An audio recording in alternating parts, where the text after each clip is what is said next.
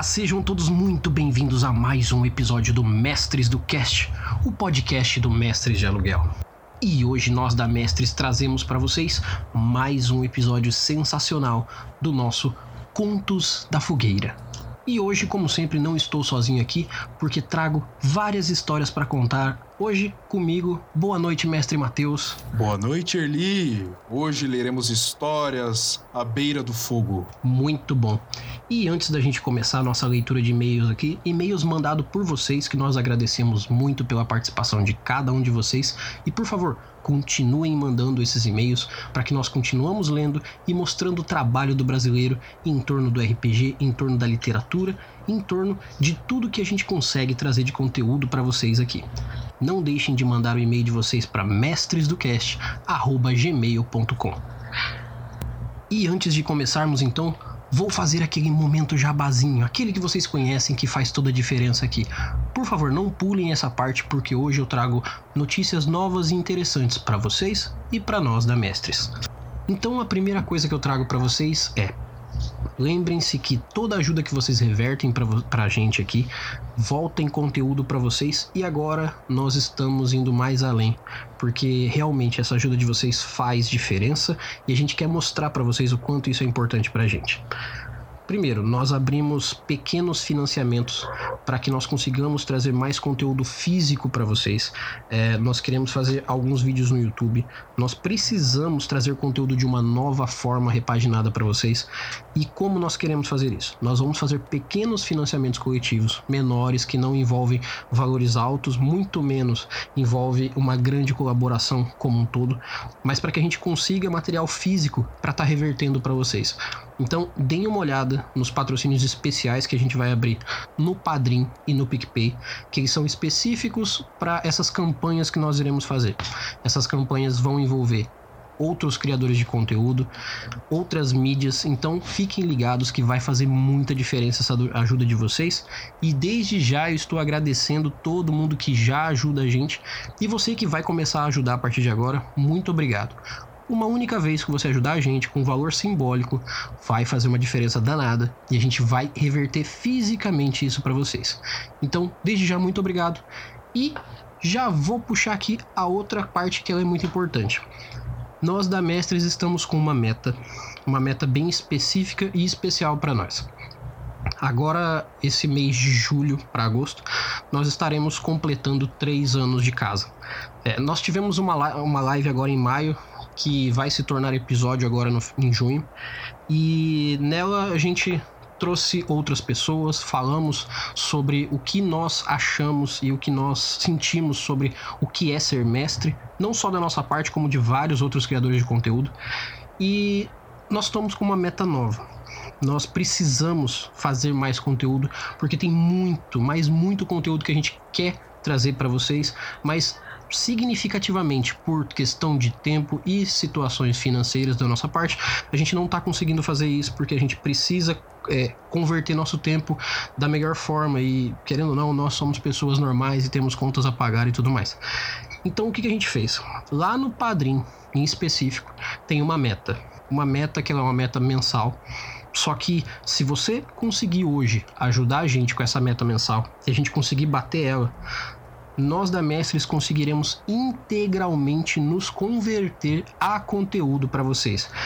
Então, se você quer conteúdos semanais, como a Mestres do Cast já é, só que não só no Mestres do Cast, mas se você quer que as rapidinhas voltem, se você quer que a gente tenha conteúdos semanais no YouTube, e se você quer ver também lives na Twitch semanalmente nossa, não só falando sobre RPG, mas mestrando RPG, jogando e trazendo mais RPG na prática para vocês, é simples. Ajudem-nos com a meta que nós queremos bater lá no Padrim. O link de todos os nossos financiamentos estão no post aqui, mas por favor, eu peço para que vocês ajudem a gente dessa vez com vontade, porque nós queremos fazer do RPG a nossa vida na prática aqui. A gente quer literalmente ganhar dinheiro, a gente quer fazer algo aqui para trazer para vocês. Então, dessa vez eu vou ser bem criterioso em dizer: paguem o nosso salário, porque nós vamos trabalhar para vocês, para trazer RPG integralmente para vocês. Beleza? Por favor, confiram no link aqui que vai valer a pena para todo mundo. E agora, sem mais delongas, vamos ao que interessa. Vamos aos contos que foram mandados para nós por vocês, nossos ouvintes, aqui no Contos da Fogueira, parte 3.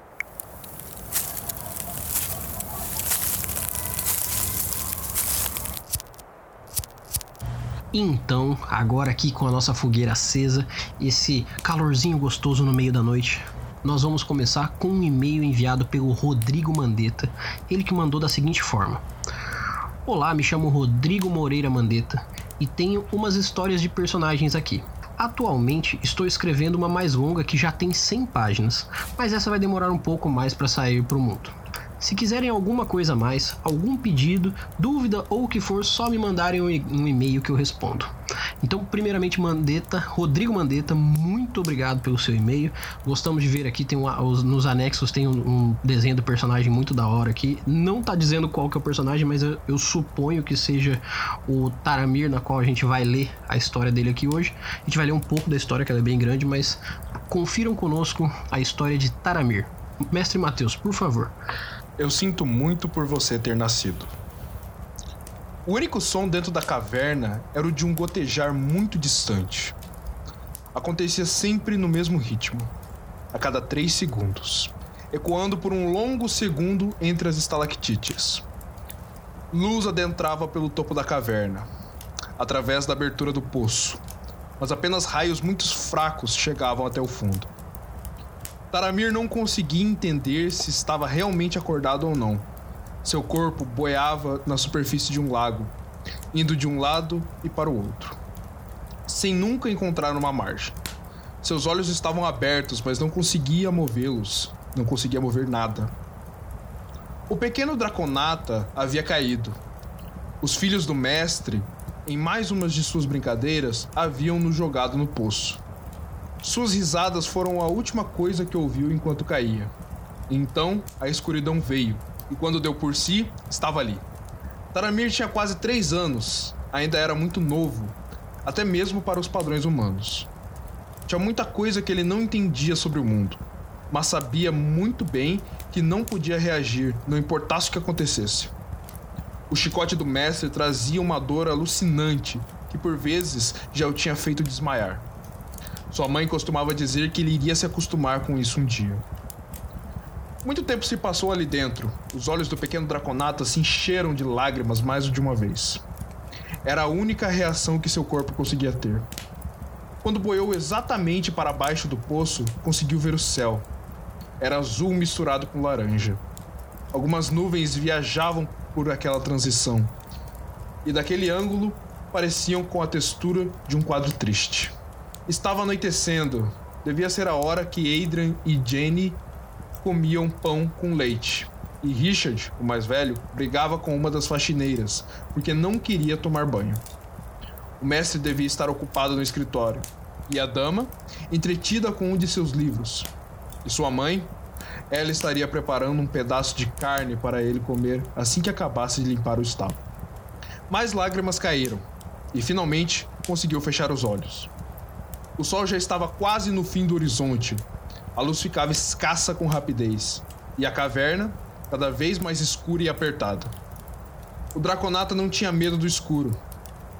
Ele sempre se sentiu melhor que os filhos do mestre por causa disso. Enquanto eles se escondiam debaixo das cobertas e seguravam lamparinas, Taramir sempre sorriu ao andar pelos corredores escuros da casa sem receio. Então, o frio veio. A água esfriou. Não foi um problema no começo, pois o corpo dos draconatas são quentes como fogo. Mas a temperatura caiu com uma velocidade absurda e pequenos espasmos musculares começaram a acontecer com cada vez mais frequência. Era uma sensação horrível, mas ele acreditava que nesse ritmo conseguiria aguentar. Então, o sol se foi por completo e a escuridão o engoliu. O pequenino juntou toda a coragem que tinha no coração mas nem mesmo isso foi suficiente para ampará-lo. Ele nunca havia visto um escuro assim, tão denso e indiferenciável. Era pior que a noite mais negra que sua breve existência havia presenciado. Não havia luz ou estrelas, nem tochas, nem fogo algum. Havia apenas nada. O som de um risinho ecoou pela caverna. O Draconata sentiu o coração parar e bater por um momento. Logo, outra risada. E mais uma. Richard? Pensou. Você veio me tirar daqui? Ninguém liga para você, sua lagartixa. Volta pro galinheiro de onde você saiu. Me tira daqui, por favor. Eu não consigo me mexer. Você caiu de uma altura bem grande, disse a voz de Adrian, que sempre gostou muito de ler. Você deve ter quebrado alguma coisa. Até como brinquedo, você é inútil agora. Pela primeira vez, Taramir percebeu uma pontada aguda de dor, de, de dor na cabeça. Eu tô com frio, eu tô com frio. Eu quero voltar para casa. Você não tem casa. A casa é nossa. Você só mora com a gente porque papai gosta de colecionar bicho estranho. Jenny? Taramir fechou os olhos com força. Ele sempre gostou mais dela do que dos outros dois. Talvez até demais. Lagartixa, já, já tentou subir pelas paredes? Achei que você gostasse mais do frio. Você é tão corajoso assim para ter medo do escuro? Por favor, parem com isso. Eu achava que seus membros crescessem de volta. Os lagartixas são assim. Draconadas não são lagartixas, Richard. Foi por isso que você cortou o rabo dele? Só tinha um jeito de conseguir descobrir. Você já viu a mãe dele? É óbvio que não crescem de volta. Ela é feia e me assusta. Falta um monte de coisa nela. Por favor. Meu pai disse que quando eu crescer, eu posso usar o chicote em você também. Eu também posso? Eu já vi papai usando o alicate para tirar os dentes dele. Algum animal grande rugiu. A água tremeu com o som. E Taramir achou que fosse afundar. A caverna explodiu em uma cacofonia de barulhos. E por um momento Draconata achou que fosse ficar surdo. Uma centena de feras gritaram, e todas pareciam se atacar. O mundo, mesmo na escuridão, girou em um redemoinho de imagens e sentimentos. Então, um uivo longo e estridente pôs fim a tudo aquilo. A água parou de se agitar e uma estranha paz se estabeleceu. Meu amor, meu pequeno Taramir. O coração do Draconata parou mais uma vez. O frio começou a diminuir, sendo substituído por um calor que há muito ele não sentia. Mamãe? A Draconata sorriu. Faltava muitos dentes. Suas escamas eram quebradiças e deformadas, resultados de anos de agressão desnecessária. Ela era de um bronze muito bonito. Eu sinto muito, meu pequeno. Você é um menino tão bom, tão forte e tão corajoso. Você não merece ter a mesma vida que eu tive. Eu sinto muito. Sinto muito por você ter nascido. Sua mãe fechou os olhos. Ela era velha e frágil e cansada da dor. Não ia aguentar muito, por muito mais tempo. E ela sabia disso. Suas lágrimas eram muito quentes. Elas costumavam pingar no filho enquanto ela o segurava para dormir. Você é meu girassol. O Draconata sorriu. Ela era uma das únicas coisas que o fazia sorrir e girassóis eram uma das únicas coisas que a faziam sorrir. Se pudesse, ele transformaria o mundo todo num enorme girassol apenas para ela. Ele conseguiu imaginar isso. O um mundo repleto de girassóis em todos os lugares. Mas em todas as cenas que imaginava isso, ele também via uma figura negra no meio dos campos. E ela o fazia se lembrar de tudo que havia passado, de tudo que tinha acontecido. E de tudo que poderia acontecer caso não tivesse caído no poço. E também o fazia pensar em todas as coisas que queria fazer, com cada um deles, de como queria que pagassem por tudo que havia acontecido, por tudo que lhe tiraram e que tiraram de todos os outros. Aquela figura o fazia perceber que, se pudesse, destruiria todo mundo. Eu prometo, mamãe. Eu prometo que o mundo vai ficar colorido. Que eu vou fazer o mundo todo um lugar melhor. Eu prometo que o mundo todo, que o mundo todo vai saber que você existiu. E se você não conseguir, disse uma voz melancólica, você irá destruí-lo. Taramir abriu os olhos num susto, sendo cegado imediatamente pela luz do sol. Levou o braço em frente ao rosto, sentindo uma pontada de dor de cabeça. O pequeno Draconasa se virou com dificuldade, sentindo sua cabeça doer como se houvesse se partido no meio. Após o que, o que pareceu uma eternidade, conseguiu se ajoelhar. Olhou ao redor estava no interior de uma caverna. Do topo, podia ver o buraco do poço. O chão, duro e árido, estava encharcado com sangue. Levou as mãos com cuidado à cabeça. Estava úmida e pegajosa. Ao redor da parte que mais doía, sua cabeça estava muito mole.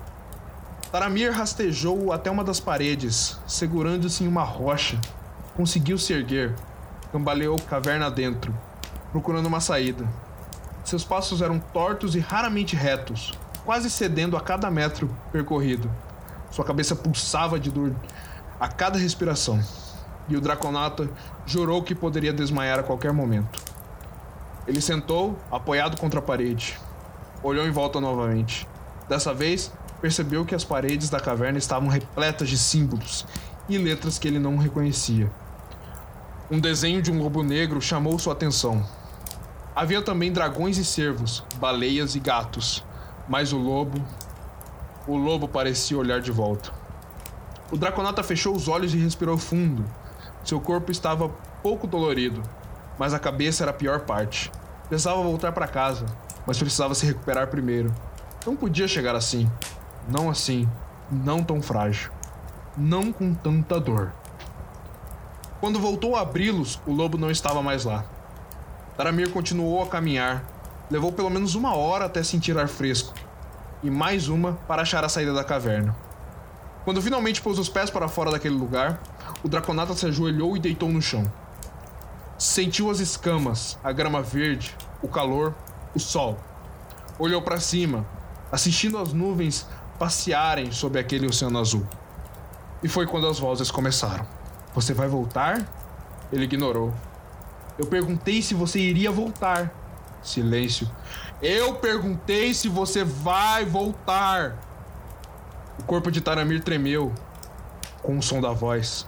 Pássaros de árvores próximas voaram e dezenas de folhas foram espalhadas pelo ar. Eu. Eu tenho que voltar, cedeu.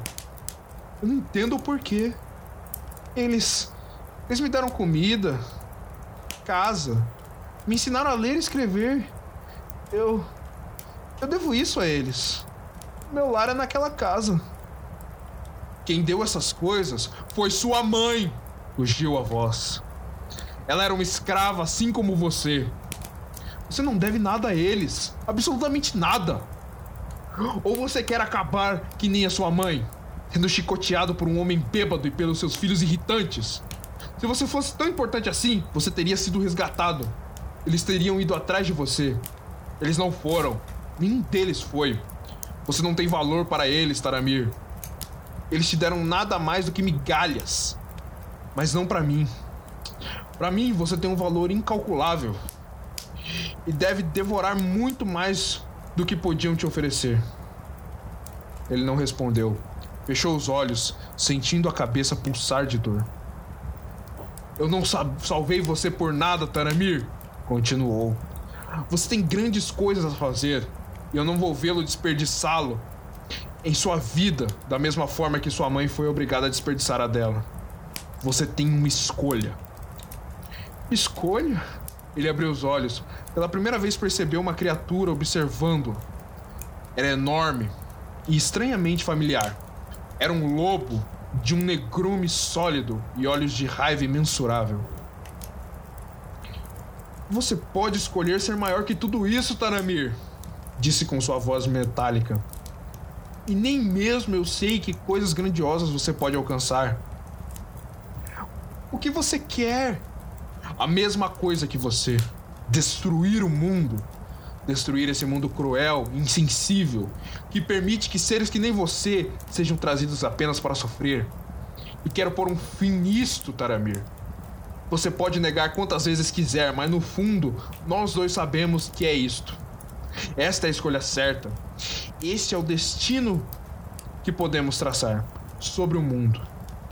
Mas apenas se você me aceitar. Te aceitar? A figura não se moveu.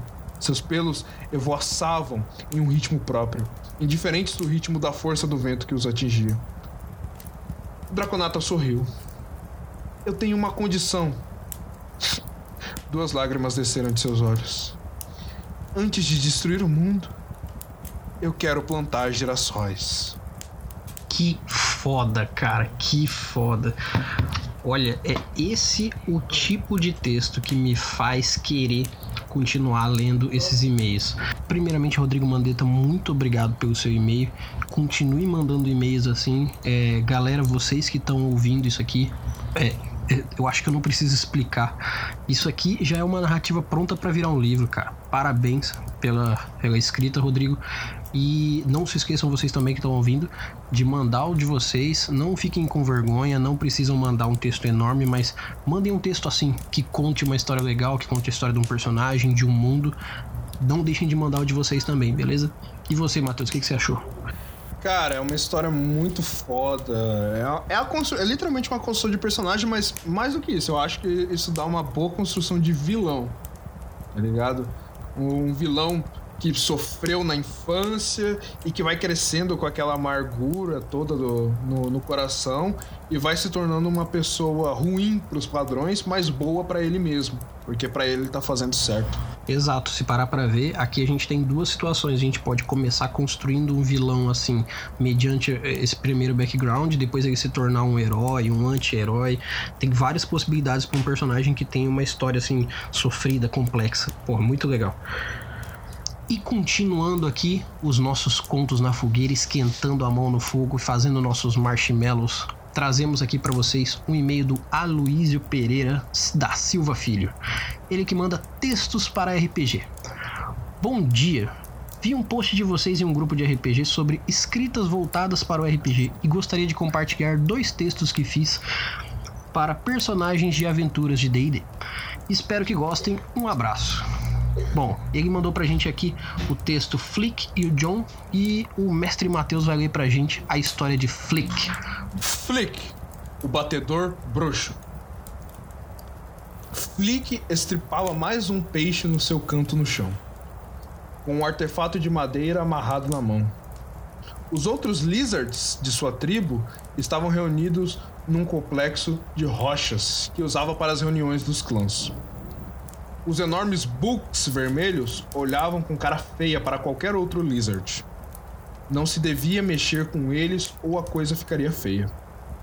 Flix balançava a cauda inquieto enquanto seus dentes afiados rasgavam as escamas, pele e vísceras do peixe com facilidade.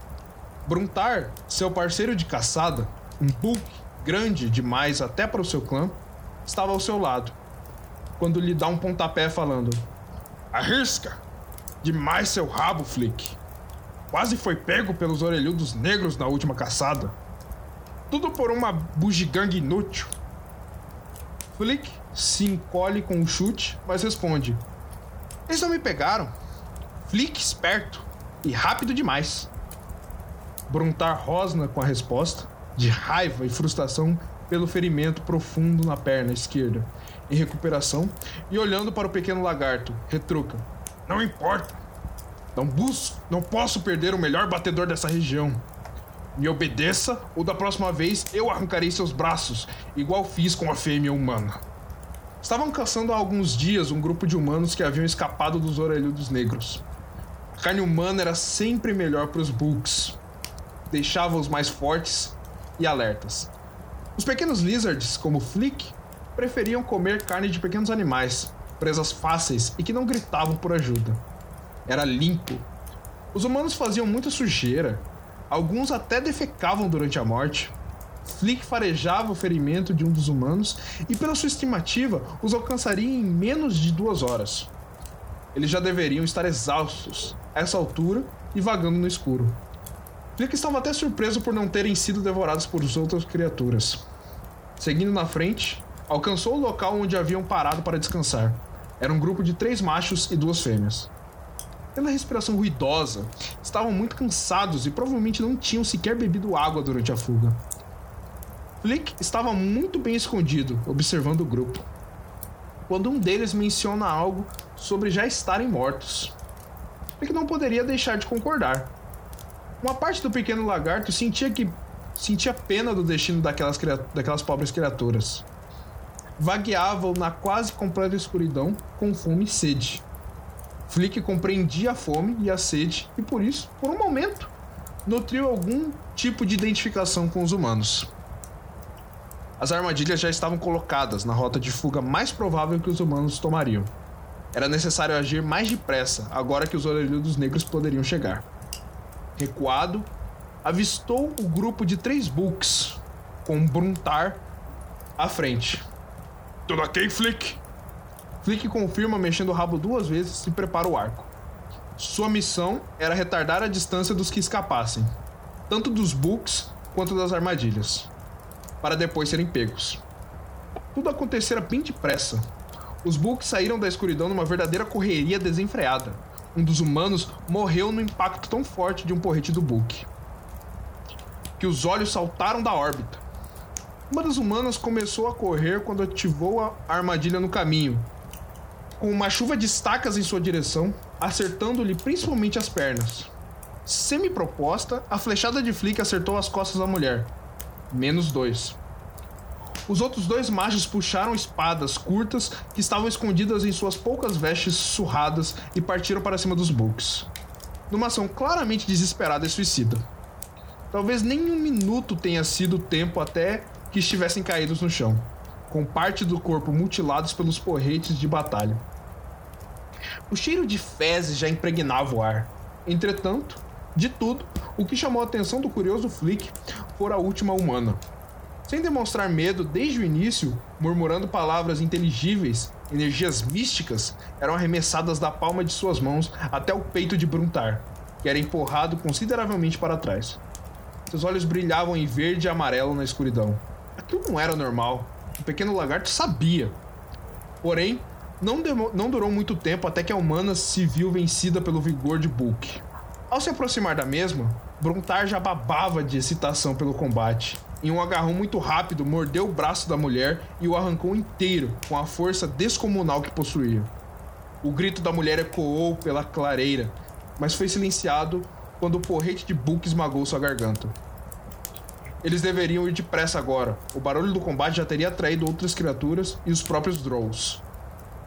Os Books começaram a recolher os corpos e Flick observava de longe, fazendo tocaia para qualquer aproximação. Os Books saíram da clareira e começaram a se movimentar para longe.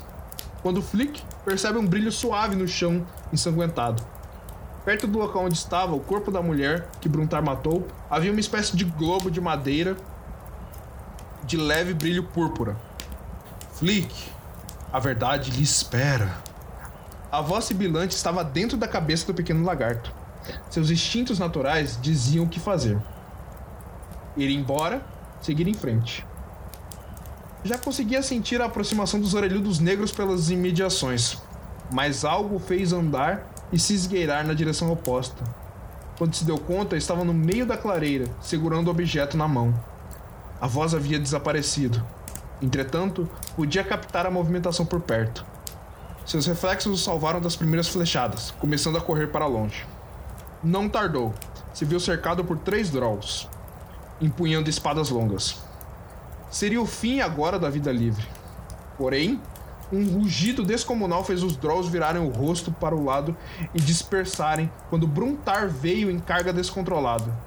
O poderoso Bulk rugia de raiva e descontrole, enquanto Flick escapulia e corria para longe. Uma flecha raspou sua cauda, fazendo uma escoriação leve nas escamas flexíveis. Na fuga, o lagarto verde apenas escutava os barulhos das espadas contra o couro duro de Bruntar e os rugidos de uma fera descontrolado, enquanto segurava firme na mão o pequeno objeto de madeira. A reunião havia terminado e Flick colhia material para confeccionar mais armadilhas, assim como ervas medicinais para o ferimento de Bruntar.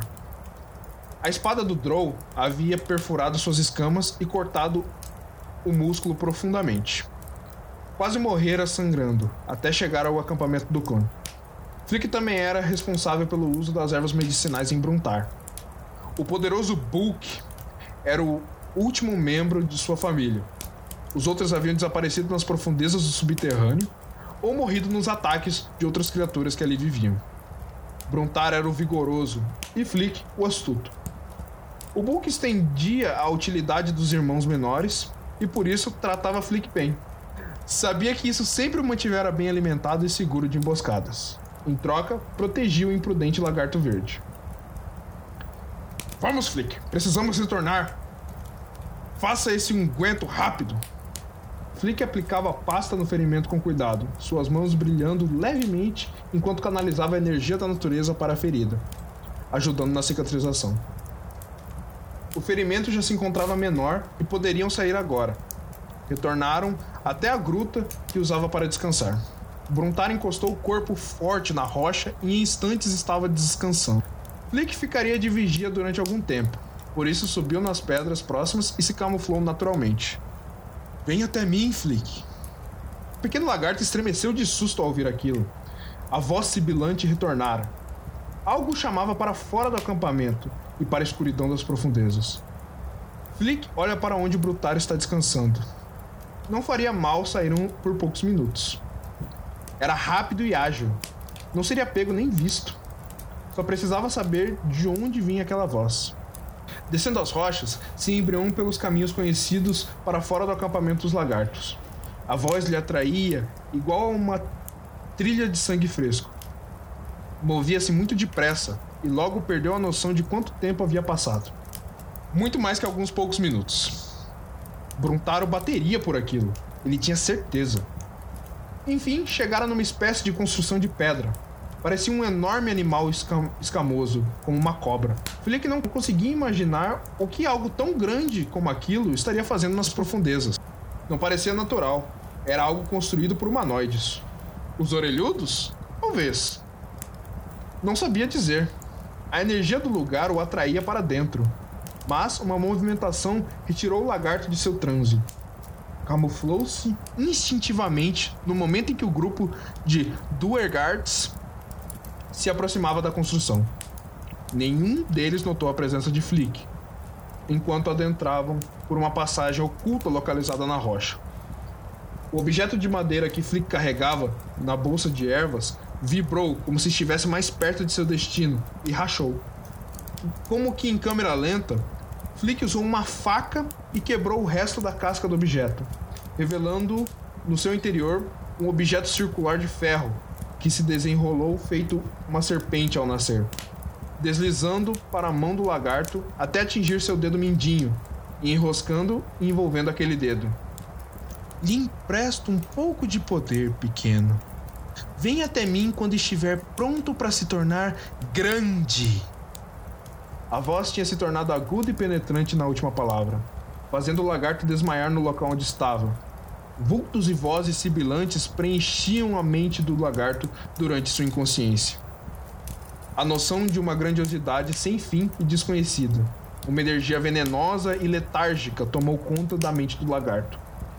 Após o que pareceu uma eternidade, ou apenas alguns minutos, Flick desperta. O contato com a entidade desconhecida havia despertado um novo sentido no lagarto. Ele conseguia sentir a mente das pequenas criaturas ao seu redor. Porém, o mais importante é que, na, é que a construção se fora. Só havia pedras e passagens mais subterrâneas. Como que num salto, Flick sai dali o mais depressa possível, pois precisava retornar ao acampamento. E em seu dedo mindinho, o anel de ferro parecia gelo, mas ao mesmo tempo, seu toque era reconfortante. Uma sensação ruim corria pelo corpo de Flick ao se aproximar do acampamento. Antes de chegar, já conseguia sentir o cheiro de sangue. No caminho, perseguia a trilha humanoide que levava até o acampamento. Pelo padrão das pegadas, eram Drolls. Acelerou o passo e chegou ao pequeno acampamento. Tudo estava um caos. Havia corpos e pequenos lizards por todo o chão. Assim como flechas quebradas, sangue, destruição. Poucos books mortos e alguns Drolls. Pela temperatura dos corpos, isso havia acontecido há algumas horas. Não havia sinal de Bruntar em nenhum lugar. O pequeno lagarto não sabia o que fazer nesse momento. Percorreu um pouco o acampamento e encontrou restos de comida. Comeu durante um tempo. Precisava encontrar um novo clã agora. Uma nova tribo. Estava triste, porque gostava de Bruntar. Esperava que ele estivesse vivo e não feito de escravo pelos orelhudos negros. Você nunca estará só, pequeno. A voz era familiar e reconfortante agora. Juntou suas poucas coisas que restaram e Flick, o batedor solitário, adentrou as profundezas do subterrâneo. Cara, que incrível, cara.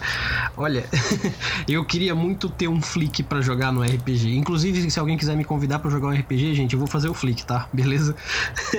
É, Aloysio, muito obrigado pelo seu e-mail, cara. Que narrativa sensacional. Espero que você continue escrevendo aí, mande mais e-mails pra gente, para que a gente continue divulgando trabalhos como o seu aí, beleza? Cara, eu gostei muito. É, eu vou, vou dar minha interpretação do, do, que, eu, do que eu consegui captar da, dessa história. Para mim seria um, um ser já iniciado na magia e que agora é. que agora ele encontrou uma entidade. E como, como sabemos da, das histórias dos bruxos, os bruxos eles são. Eles têm pactos, né? E agora, com essa história do anel, cara, esse anel me levou direto para um aprendiz de feiticeiro. O filme do, do Nicolas Cage. O anel, o anel de Merlin, ele anda pela mão e gruda no dedo do, de um merliniano, né? descendente da magia. Uhum. Eu achei muito legal, mas com a inserção dessa entidade, eu achei mais legal ainda. Então, esse batedor bruxo ficou uma história muito bacana da construção dele. Exatamente, cara, ficou muito maneiro. Novamente, muito obrigado pelo e-mail. E eu já vou puxar aqui, porque, olha, é, quando a gente falou pro pessoal, mandem e-mails contando histórias, trazendo narrativas, seja personagem e tudo mais, eu imaginava que as pessoas se absteriam a mandar histórias de personagem, narrativas sobre mundos, mas eu vou dizer para vocês que nós fomos surpreendidos. Nós fomos surpreendidos com um e-mail do Matheus Leichnering. É, eu não sei se eu estou falando seu nome certo, Matheus, desculpa por isso. Leichnering. Ele que mandou da seguinte forma pra gente: Já faz algum tempo que escrevi, mas quando joguei de bardo sempre tentava criar uma nova canção para tocar nas tavernas. Essa em questão foi uma das que mais gostei. Espero que gostem também. O título dela é Uma História de Pesar. Por favor, mestre Mateus,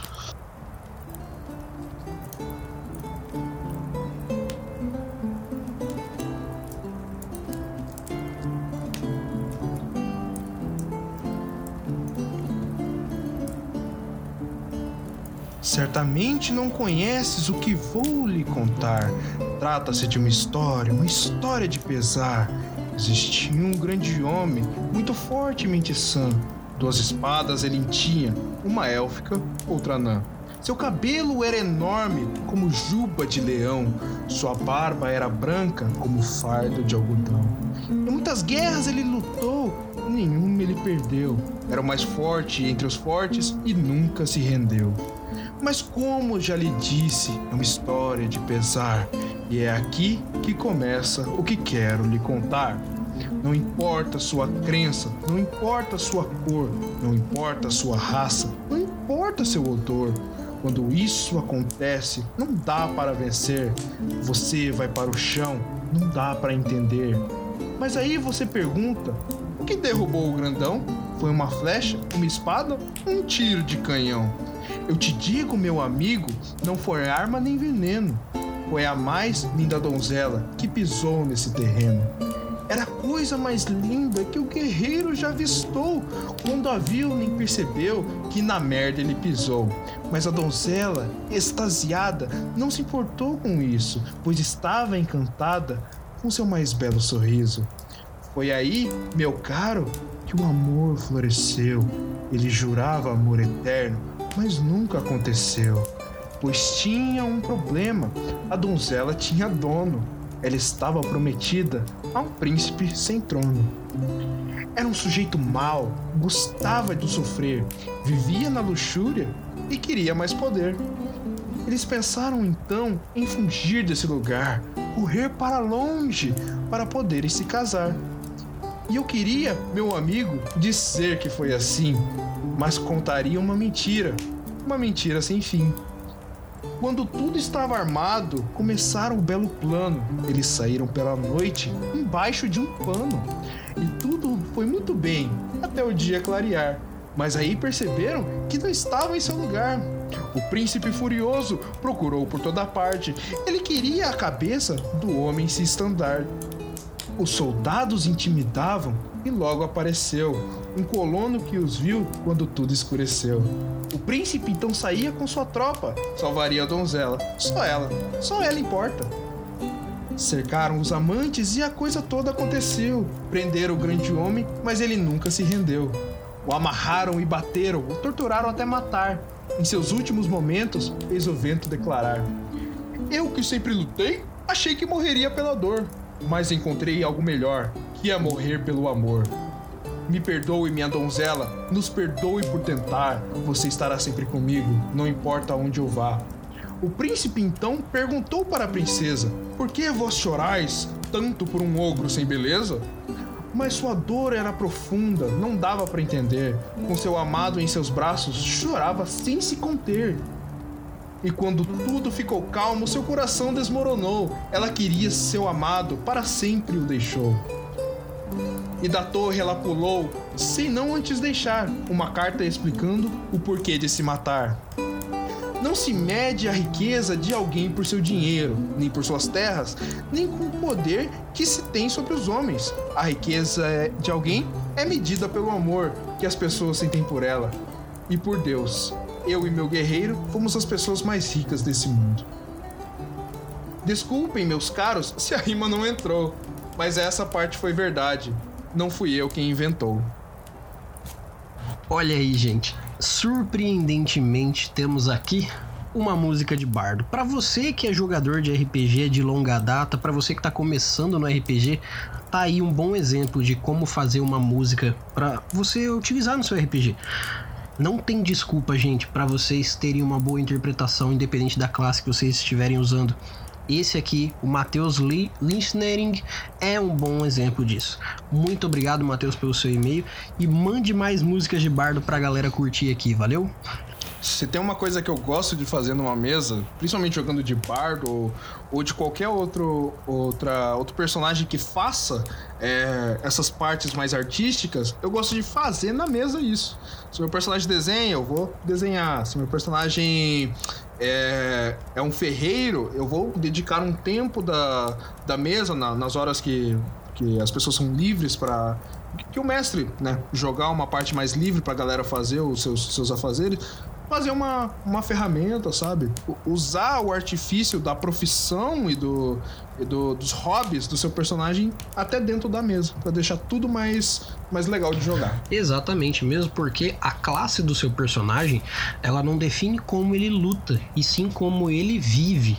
A classe é um misto de é, tendências para a vida, coisas que a pessoa vê para a vida dela, como utilização do começo até o final, a partir do momento que ele se adere a uma classe, como as práticas que o seu personagem tem. Então não pense no seu personagem, ah, eu vou fazer um mago porque ele solta magias no combate.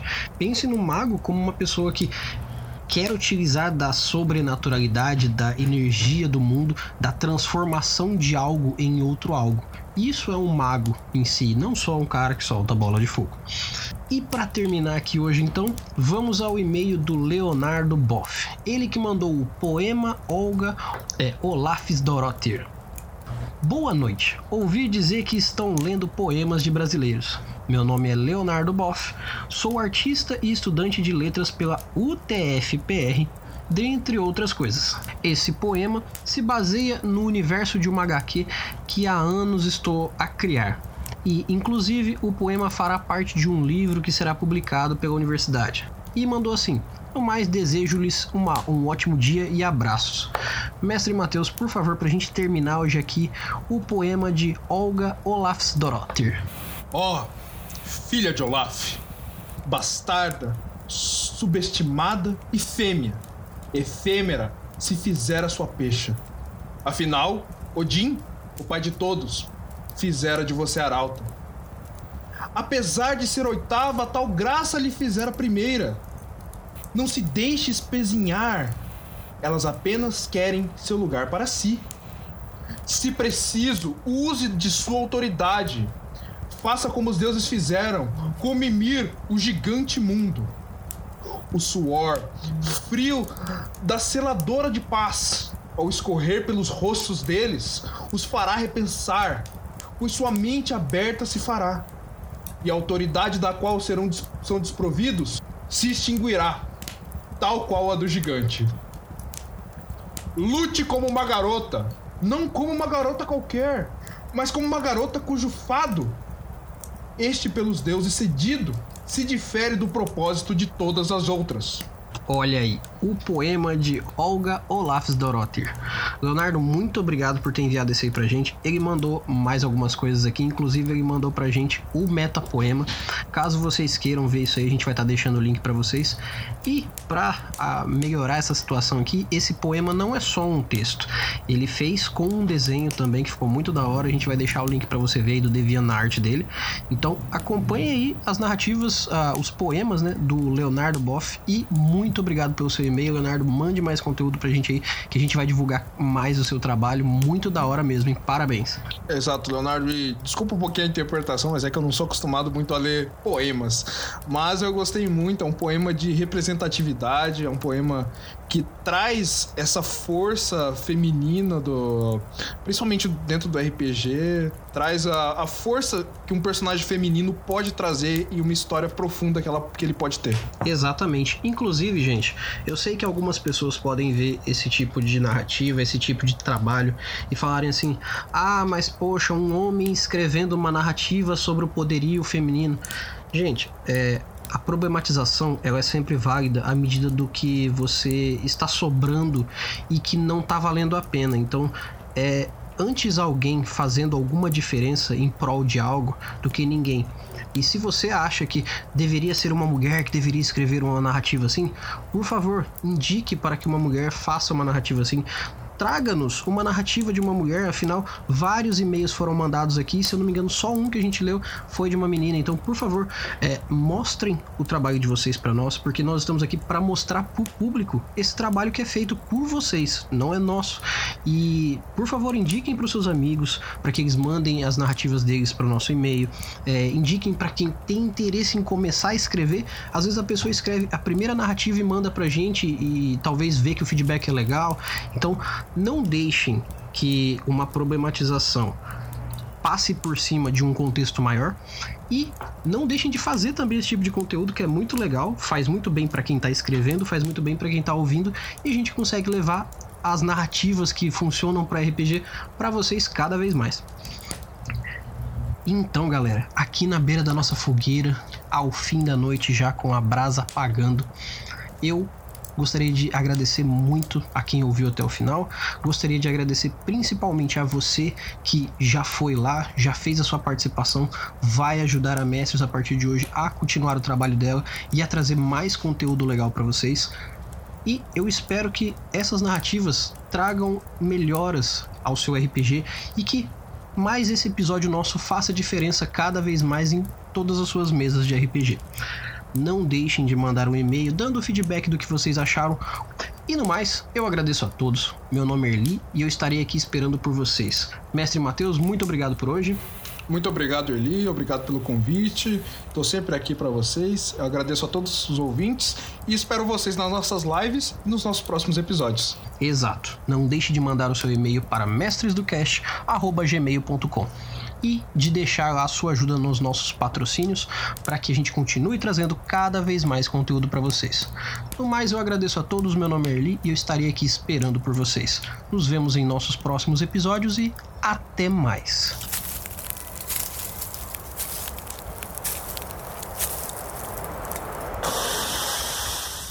Versão brasileira Mestres do Cast.